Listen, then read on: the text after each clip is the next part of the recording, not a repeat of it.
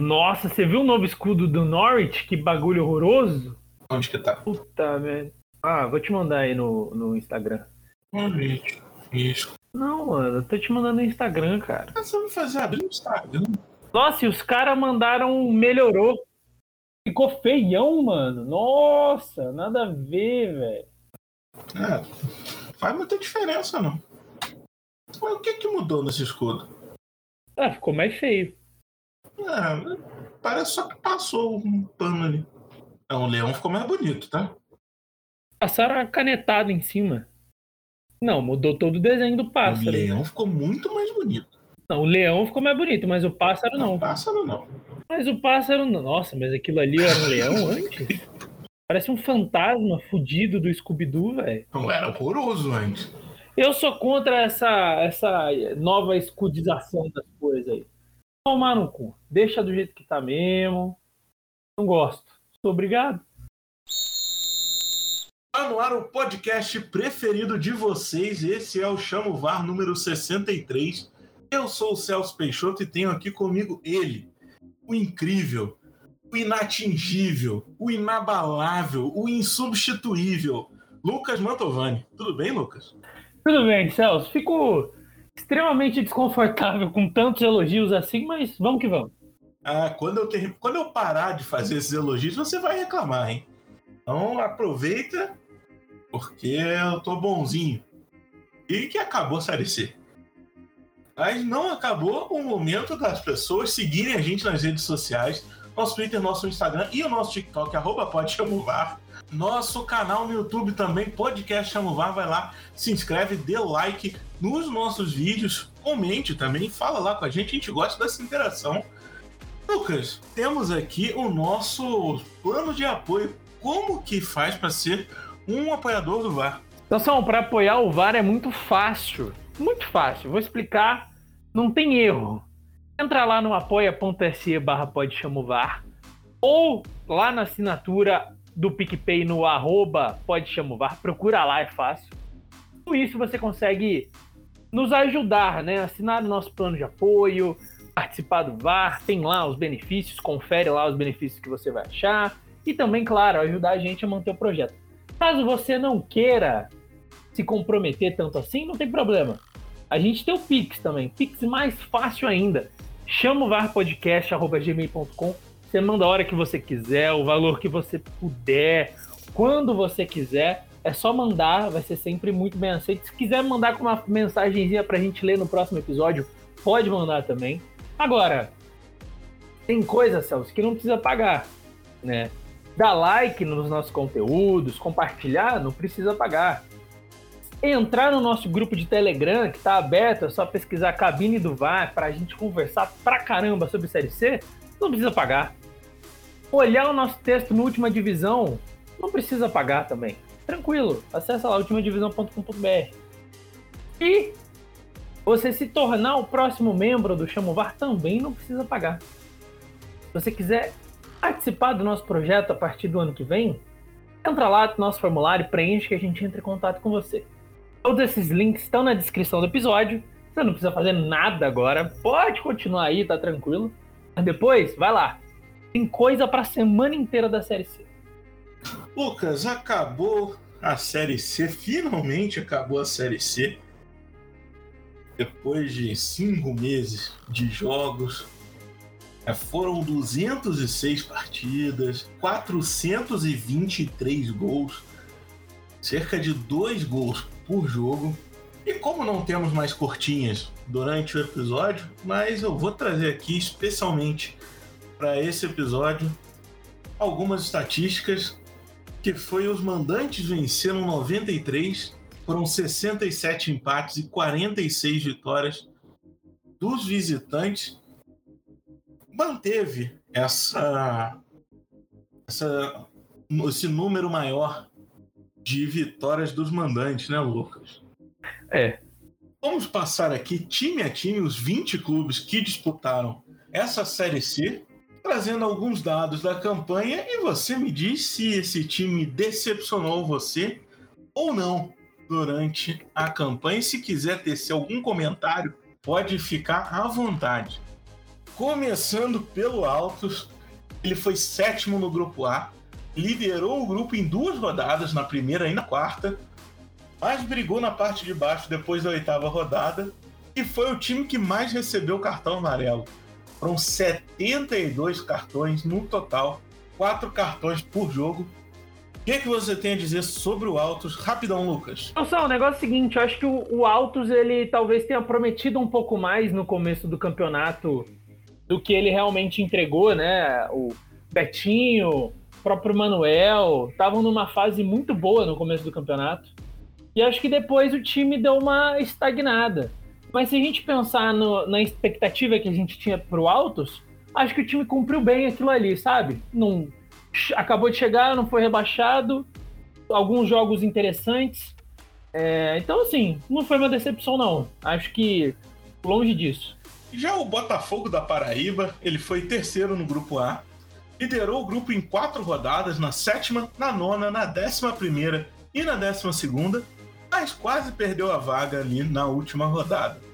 Teve a melhor defesa da competição em média de gols sofridos. Foram 15 gols em 24 jogos, a média de 0,63 gols sofridos por jogo. Já na segunda fase foi terceiro no grupo C, com uma curiosidade: duas vitórias, dois empates, duas derrotas. Terceiro e terceiro. Lucas, o que, que você tem a dizer sobre o Botafogo? Pessoal, acho que o Botafogo torcida do Botafogo ficou muito decepcionada, né? Com essa com esse novo não acesso do clube. Eu acho que era uma coisa muito esperada, né? É a terceira vez que o time acaba batendo na trave do acesso. Mas se a gente pega ali a expectativa inicial do Botafogo, um time chegou sobre muita desconfiança, chegou fazendo uma campanha que tinha ali arrumado no estadual, mas estava muito mal ali até pouco tempo. Então acho que assim, Críticas à parte do com o Gerson Guzmão, eu acho que ele deu uma errada no final, em algumas escalações. Mas no geral o Botafogo também não decepcionou. Não, decepcionou, não. Acho que fez até uma campanha acima do esperado. Talvez a decepção tenha acontecido no final. Mas se a gente pega o contexto geral da competição, acho que o Botafogo não entra nessa minha listinha da decepção, não.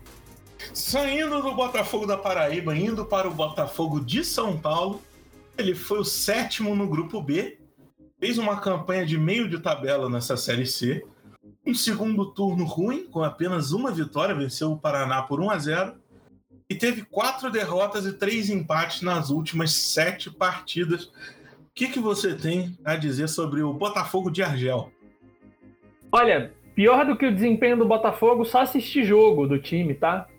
Horroroso. Nossa, esse sim, esse é um time que me decepcionou bastante. É, até pelo elenco que tinha, Botafogo tinha um elenco muito bom. A gente pega ali dentro do grupo B, era um dos quatro melhores elencos tranquilamente, por nome, por posição, por peça de reposição também. Então, assim, acho que o Botafogo São Paulo foi uma grande decepção aí desse grupo. É, dava para fazer muito mais. Agora, não dá para esperar muita coisa, né? Um futebol assim mais ofensivo de um time que tem Argel. Argel não é esse cara. E como ele não conseguiu adaptar o time para o estilo de jogo dele, né? Se ele tivesse. O Argel não é um técnico ruim, ele tem um estilo de jogo específico. O Botafogo não conseguiu ser moldado para isso. E então, sim, tá na lista aí de decepção. Mas sem perder. É que alguém tinha uma sequência sem vencer. O Criciúma foi quarto colocado no grupo B, ficou seis rodadas sem perder dentro, entre a primeira e a sexta rodada. Liderou o grupo em duas rodadas, na quinta e na sexta. Foi o melhor mandante da primeira fase. Invicto em casa na primeira fase, venceu oito, empatou uma. A segunda fase foi segundo do grupo C. Teve a melhor defesa ali nessa segunda fase. Sofreu apenas um gol. Mas mas empatou as três partidas em casa em 0 a 0 O que, que você tem a dizer sobre o Criciúma? Ah, acho que a, decepção maior do Criciúma, para mim, foi a demissão do Paulo Baia. Porque vinha fazendo um bom trabalho ali até a segunda fase, é verdade, com algumas oscilações, o que é normal dentro de qualquer time, né? E para mim, acho que a, a, a demissão foi a pior ali, porque era um ídolo do. Era não, é um ídolo do time. Foi um cara que resgatou até um pouco da torcida ali do Criciúma, que se viu extremamente chateada depois do campeonato ridículo que o clube fez no estadual. Então, assim, pro, pro, pro esperado, que era lutar pelo rebaixamento, o Criciúma foi muito bem. Acabou se classificando para a Série B. É, claro que por, por mérito, mas também um tanto de sorte, né? Porque acho que quando você troca o técnico aleatoriamente ali, você aposta um pouco na sorte, você não sabe o que vai acontecer, como que o time vai reagir, então sim, tem um pouco de sorte também. E, mas é isso, Criciúma com certeza sai dessa lista de decepção, né? O time que era cotado para o rebaixamento e que subiu para a Série B, não tem como estar tá nessa lista. Agora, fica o ponto negativo aí para essa demissão do Paulo Baier, porque aqui, aqui todo mundo desse podcast respeita o Deus Paulo Baier. Indo para o Ferroviário, que foi sexto no grupo A, ele liderou o grupo em duas rodadas, na terceira e na oitava teve uma sequência de nove jogos sem perder, com duas vitórias e sete empates entre a sexta e a décima quarta rodada. E teve também ali uma sequência de seis empates seguidos entre a nona e a décima quarta rodada. Ficou 428 minutos sem sofrer gols entre a décima primeira e a décima quinta rodada e teve a melhor defesa em números de gols sofridos. Sofreu 12 gols em 18 jogos, uma média de 0,67 gol por jogo. Celso, o negócio é o seguinte: o Ferroviário, ele era o time dos românticos. E no futebol romântico acaba não se dando bem. E esse foi o principal problema do Ferroviário. O Diá, muito namorador, acabou se ferrando ali na Série C. Esse, esse foi a grande questão. Tirando isso, tem também a parte do Ferroviário não marcar gol, né? Eu acho que esse dentro de campo era o principal problema do clube. O time que fazia, criava muitas oportunidades, é, chegava até da raiva quando você assistia o jogo do Ferroviário, porque o time criava bastante, chegava muito no gol e tinha o pé torto assim, que nossa senhora, eu não sei como que conseguiam errar tanta finalização ali. Era muita ruindade de finalização junta para um time só. Ferroviário, se tivesse acertado um pouquinho mais, não precisava ser muito não, um pouquinho mais dos chutes que deu ao gol, não tinha empatado tanto, tinha conseguido chegar ao menos na segunda fase, porque a campanha era boa. Faltou ali, como diria o seu amigo e ídolo Carlos Alberto Ferreira, faltou o detalhe do gol. Agora o Figueirense foi quinto no grupo B, fez uma campanha de meio de tabela, ele não entrou nem no G4 nem no Z2 durante a campanha inteira o grande destaque foram as três vitórias seguidas entre a 16 e a 18 rodada. O Figueirense deu uma mostra ali no final de que podia ter feito mais. O time tinha elenco para mais, inclusive. Tô falando que era um elenco maravilhoso também aqui, tá? Senão a torcida do Figueirense me xinga. Ah, o Pereba lá, o outro Pereba lá, tudo bem. Mas era um elenco bem razoável. É, faltou também, acho que um pouco parecido com o Ferroviário, acertar mais a pontaria no gol. Muitas vezes o time criava e também não conseguia fazer o gol. Acho que esse foi o grande problema do Figueirense. Teve também, passou por um momento meio ruim no campeonato, com algumas derrotas seguidas, né? Mas dava para fazer mais. Eu acho que o Figueirense no final deu uma engrenada. Talvez se o, se o campeonato se estendesse um pouco mais, era um time que podia chegar. O Floresta foi oitavo no grupo A, liderou o grupo na segunda rodada, mas teve uma sequência de seis jogos sem vencer entre a sétima e a décima segunda rodada. Brigou contra o rebaixamento até a última rodada, quando se livrou com uma vitória em cima do Ferroviário. Tem um antes e um depois do Floresta. Claro que isso por si só não é o, o suficiente para explicar exatamente tudo o que aconteceu com o Floresta, realmente a lesão do Tony, lateral direito, inclusive Tony, que a torcida do Paysandu reclamava e provavelmente esse ano sentiu muita falta. Tony, quando se machucou, fez muita falta para o time. Era o, o principal destaque ali, era o jogador que conseguia sair jogando, tinha velocidade, tinha qualidade no passe para criar cruzamento ou mesmo bolas enfiadas. Então, assim, existe um antes, é, o, é um AT, né, Celso? Antes de Tony, depois de Tony. É, acho que isso foi, foi, foi um ponto determinante. Floresta também, que eu acho que não entra na lista de decepção, porque acho que nem um time que acabou de subir, só de se manter, ele pode ser considerado uma decepção por si só. Acho que Floresta estava na dele, que bom que conseguiu ficar. Agora, pro ano que vem, pode se reforçar melhor e tal. É, pode construir um elenco um pouco melhor. O Ituano foi segundo no grupo B. Teve um início ruim na competição, com duas derrotas e um empate. Mas chegou a cinco vitórias seguidas com a chegada do Mazola. Teve o menor número de amarelos, né? foram 34 em 26 jogos, uma média de 1,31 por jogo. Na segunda fase, foi o primeiro do grupo C, campeão da Série C e teve quatro vitórias em seis jogos da segunda fase. Algo a mais a dizer sobre o Ituano? Ah, um desempenho espetacular, né, Celso? Acho que não tem nem como falar realmente Mazola, Gerson Magrão, Jimenez, Thiago Max, o Igor Henrique também.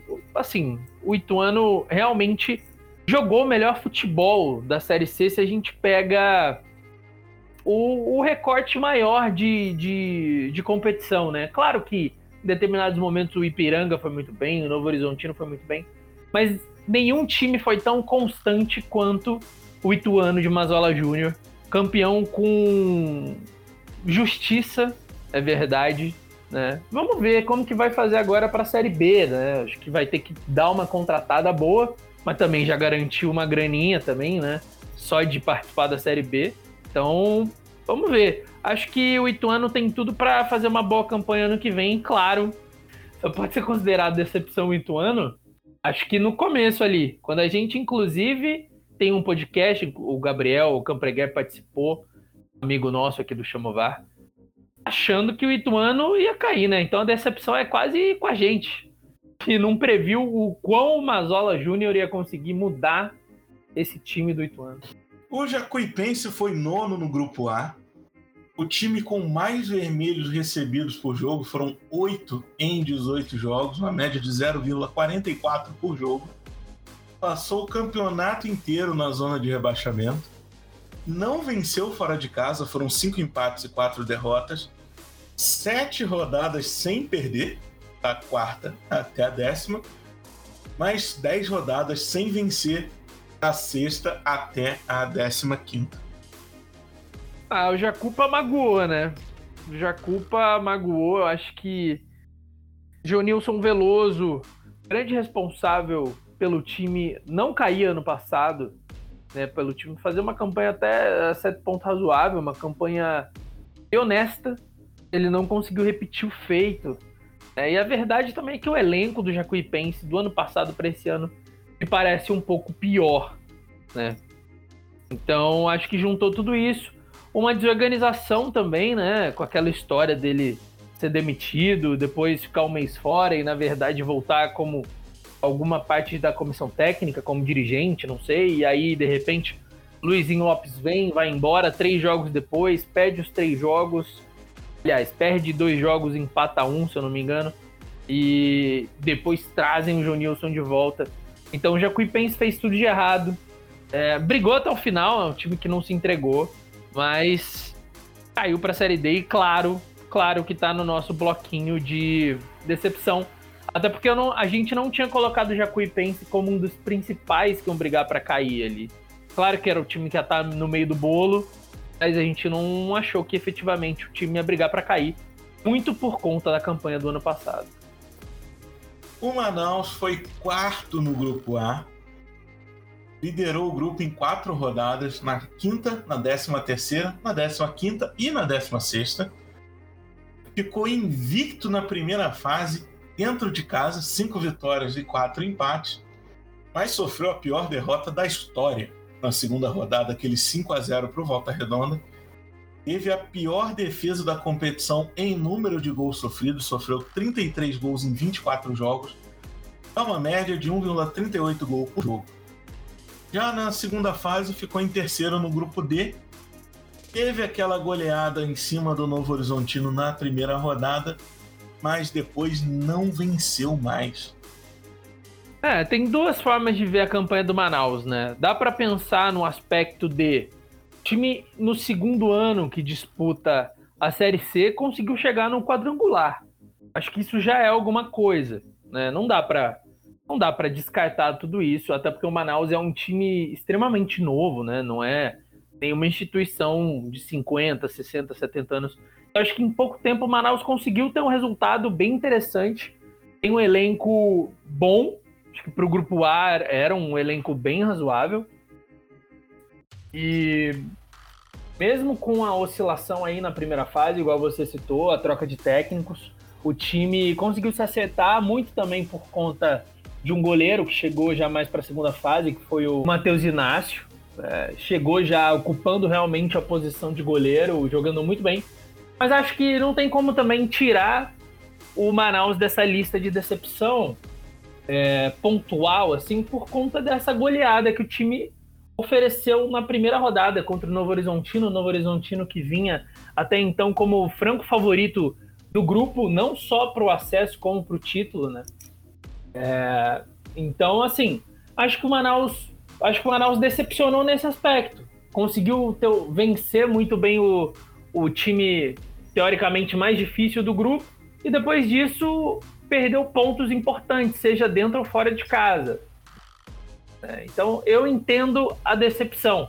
Mas então se a gente pega o todo, você falar, olha, então vamos colocar aqui o Manaus na Série C, em dois anos o Manaus chega no quadrangular final, disputando ali para subir, pô, acho que é uma boa. Então, se a gente pega no contexto geral, não acho que a campanha do Manaus foi uma decepção assim completa. Acho que é muito mais por conta do recorte desse segundo turno e dessa goleada do que pela campanha em geral.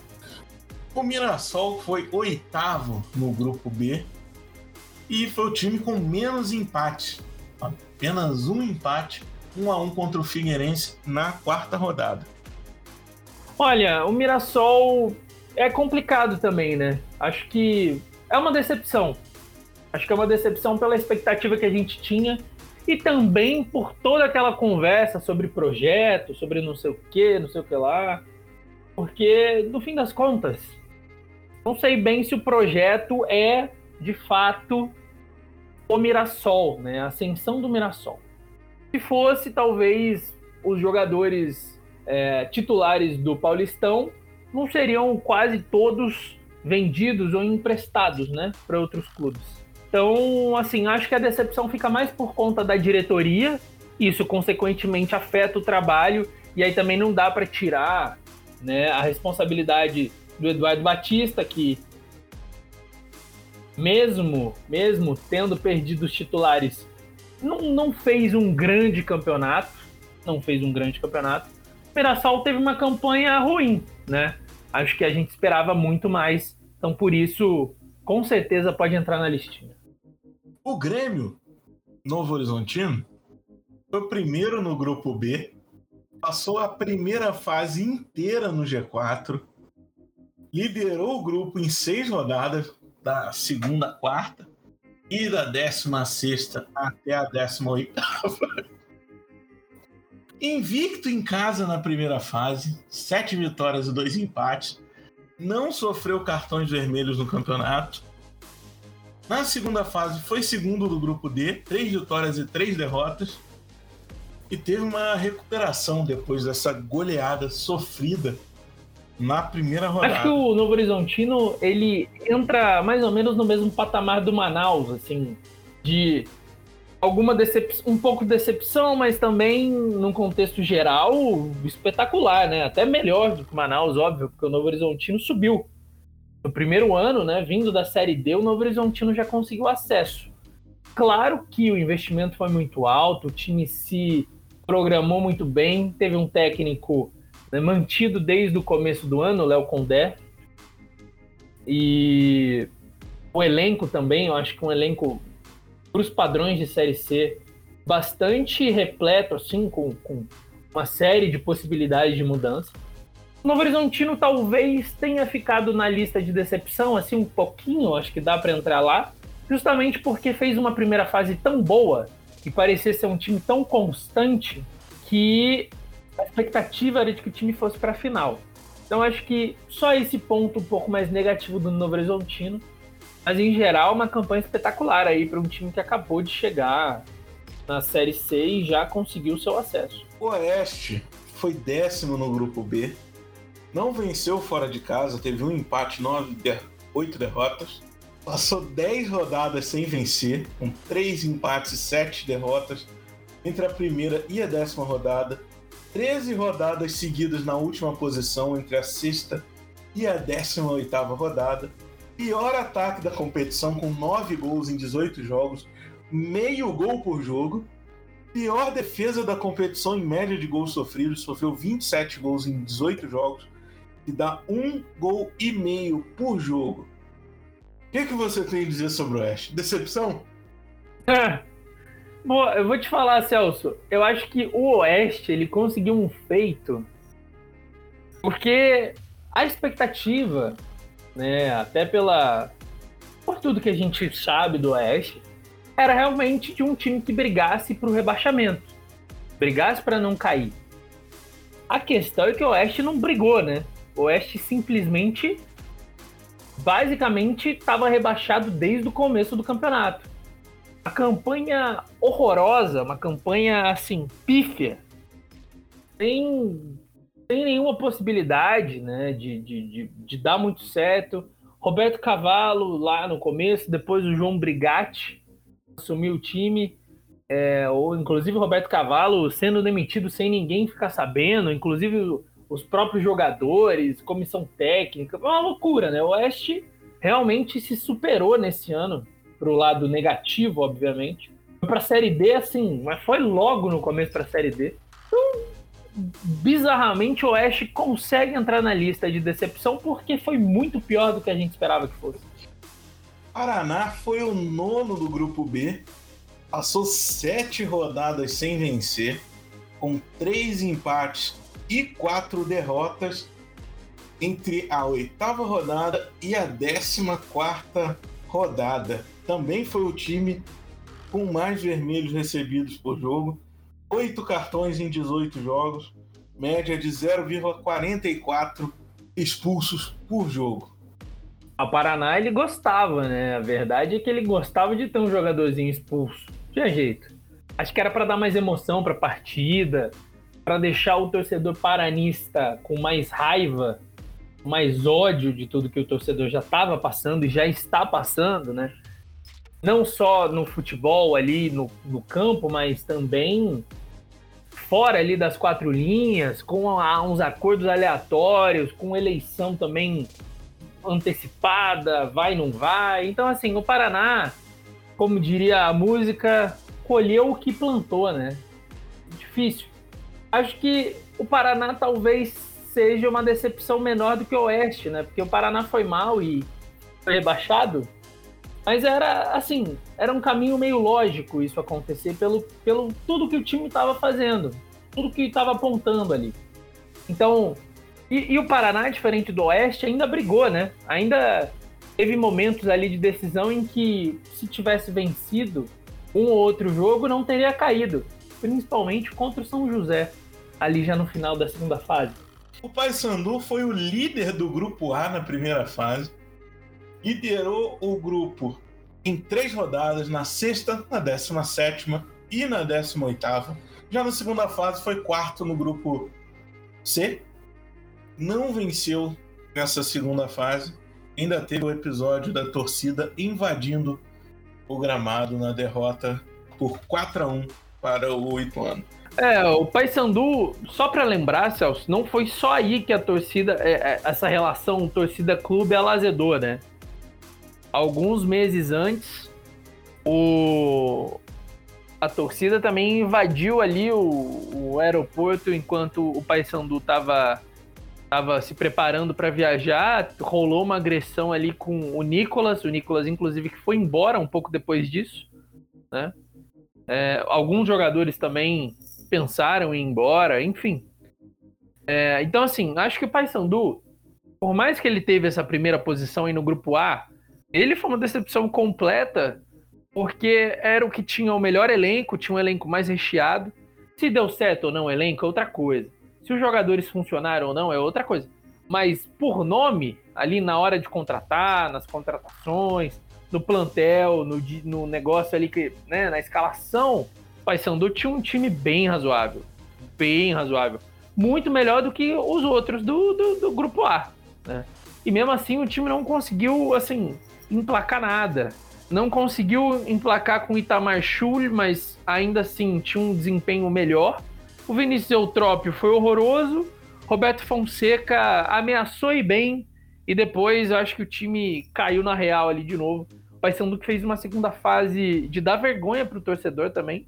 Né? O único time que chegou na última rodada sem condições de conseguir brigar pelo acesso, pelo menos de forma matemática. Então, assim, acho que a temporada do Paysandu, em, em, em geral, é decepcionante. E acredito que os torcedores bicolores que estão escutando esse episódio, que escutam o nosso podcast, com certeza vão concordar comigo. Santa Cruz agora, que foi o décimo no grupo A, ficou 10 rodadas sem vencer, da primeira até a décima rodada, cinco derrotas seguidas, da sexta até a décima. Depois ficou quatro rodadas sem perder, da 11 até a 14. E foram 15 rodadas na última posição, sendo 14 seguidas. Ele foi o último na segunda. Depois da quinta em diante, não saiu mais da décima rodada. Não preciso nem perguntar se foi decepção o Santa Cruz. Olha, acho que o Santa Cruz, pra gente ter só uma noção do que foi o Santa Cruz na Série C, não só na Série C, né? O ano do Santa Cruz foi horroroso também. Mas recortando a Série C, que é o nosso foco aqui, o Santa Cruz, por muitos momentos, ele era comparar, comparado ao Oeste, né? No sentido de, jo de jogo, no sentido de número de vitórias, de empate. Chegaram a ter campanhas extremamente parecidas ali até as últimas rodadas. E Celso, é aquilo, né? O Santa Cruz ele foi um time que saiu de provável acesso em 2020 para um rebaixamento vergonhoso, vexaminoso. Acho que talvez o pior rebaixamento que o time passou na, na pelo menos nesses últimos 10, 15 anos, não tem nem como. Né? Foi muito feio o que, o que foi esse, esse ano do Santa Cruz, principalmente na Série C, mas a verdade é que o ano inteiro em geral não deu, não deu muito bom. Agora o São José, sexto no grupo B, ele teve cinco rodadas sem vencer, com dois empates e três derrotas nas cinco primeiras rodadas. Brigou contra o rebaixamento até o final. O que, que você tem sobre o Zeca? Pô, o Zeca, Celso, é um time que assim. Acho que a gente. No começo do campeonato, se a gente falar, se alguém chegasse pra gente falar, ó, o São José vai ficar em sexto aí falar, ah, ok, acho um campeonato razoável, um campeonato justo do, do São José. E até foi, assim, a verdade é essa, né? O time, o time pela posição, pelo elenco, foi bem razoável. A questão é que com a entrada do Pingo ali, já no final da, da, do segundo turno, o time começou a jogar um futebol muito melhor. Talvez com ele o São José pudesse brigar um pouco mais ali pelas primeiras posições. Mas não acho que foi uma decepção, não. Acho que é bem, bem, bem honesta a campanha do time esse ano. Agora o Tom Bense, que foi segundo no grupo A, liderou o grupo em uma rodada na 14 ficou sete rodadas sem perder, com nove vitórias e quatro empates, entre a 11 e a 17 rodada. Foi invicto em casa na primeira fase, cinco vitórias e quatro empates, o time que mais sofreu cartões vermelhos em números absolutos. Teve 11 cartões vermelhos em 26 jogos, média de 0,42 cartão por jogo. Na segunda fase, foi o líder do grupo D, venceu todas fora de casa, 100% de aproveitamento. Em compensação, não venceu em casa, teve dois empates e uma derrota. É o vice-campeão da Série C. Olha, Tom Bense superou expectativas, né, Celso? Acho que a parte de brigar pelo acesso, ainda mais tendo sido né, jogado no grupo A, assim como foi o Volta Redonda, acho que privilegiou bastante o time, que fez até um bom campeonato estadual, né? Não foi tão bem quanto o do ano passado. Perdeu alguns jogadores importantes, como Daniel Morim, Paulinho Dias, o próprio Keké, que foi para o Cruzeiro. Então, acho que no, na Bacia das Almas ali, a campanha do Tom Bense foi muito acima da expectativa, até porque o time conseguiu chegar a uma final de campeonato, né?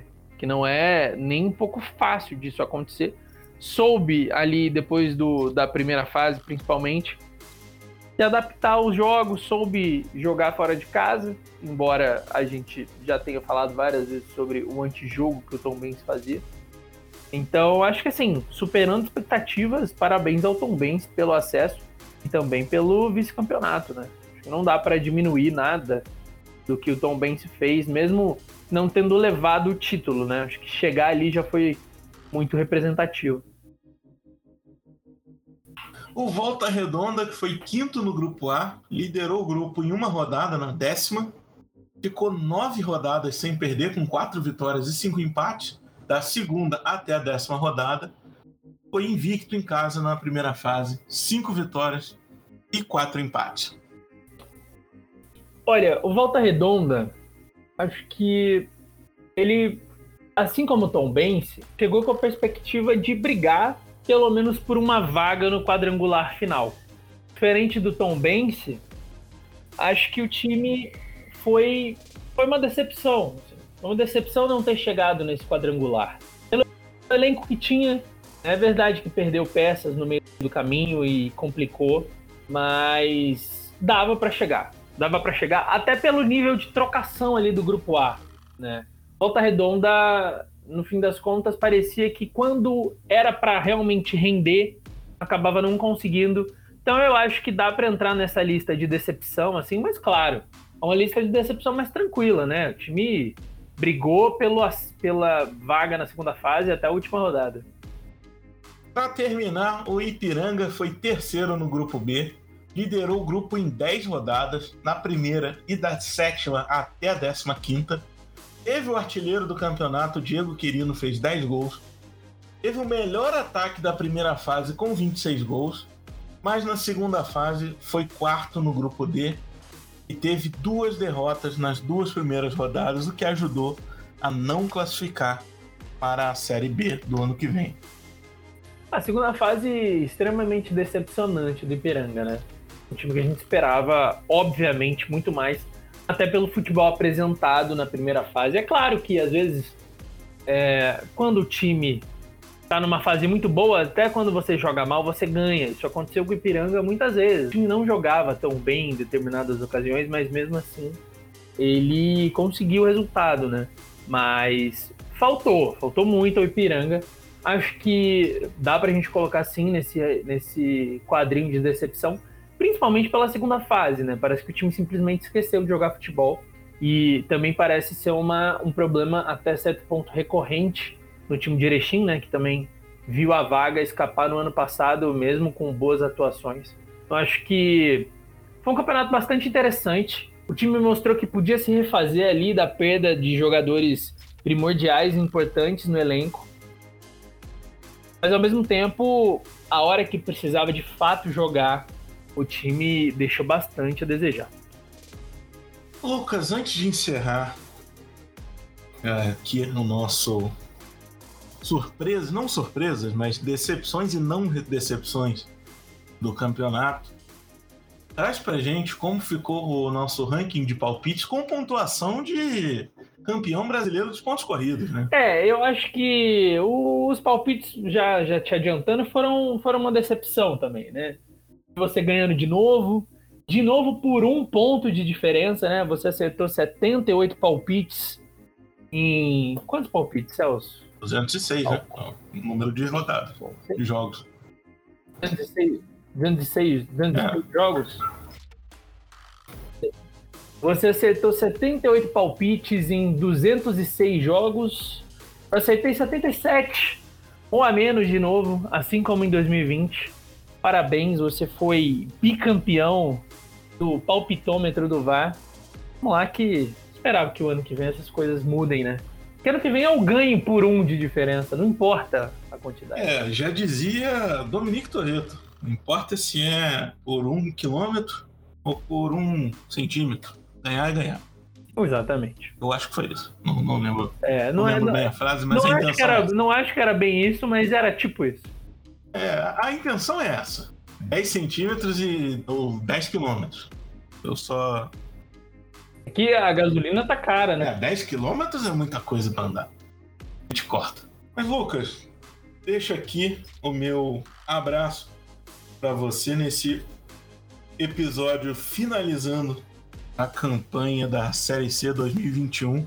A partir de semana que vem, vamos começar a falar sobre os times que estão chegando, tanto da Série D quanto na Série B. A Série C recebe oito times novos, então teremos episódio de cada um desses oito times. Um abraço, Lucas. Valeu, Salsão. É, foi massa, né? Mais, um, mais uma temporada juntos. É, ano que vem tem mais, né? Só pra galera não achar que vai se livrar da gente assim tão fácil. E pedir também, né? Deixar um abraço pra todo mundo que escutou a gente até aqui. E pedir pra que a galera continue acompanhando, né? Cada vez mais compartilhe com a galera também. Bota nos grupos de zap, enfim, velho. Espalha a palavra do VAR aí pelo mundo. É, porque não faz sentido, né? A gente ficar criando conteúdo e, e não chegar até as pessoas que, que são interessadas nele, né? A Série C mexe com muitas emoções e com muita gente. E a gente quer ser. E o, e o Chamo VAR quer ser esse ponto de encontro aí de todo mundo. É, e é isso que você falou, né? A gente termina o campeonato, termina mais uma temporada, mas os especiais aí de férias, falando sobre os times que vão chegar, trazendo outros, outros temas também que tocam a Série C, que falam do futebol em geral, eles já estão para chegar e eu garanto que todo mundo que acompanhar a gente vai ficar bem contente. É isso aí, um abraço para quem escutou a gente até aqui. Até semana que vem.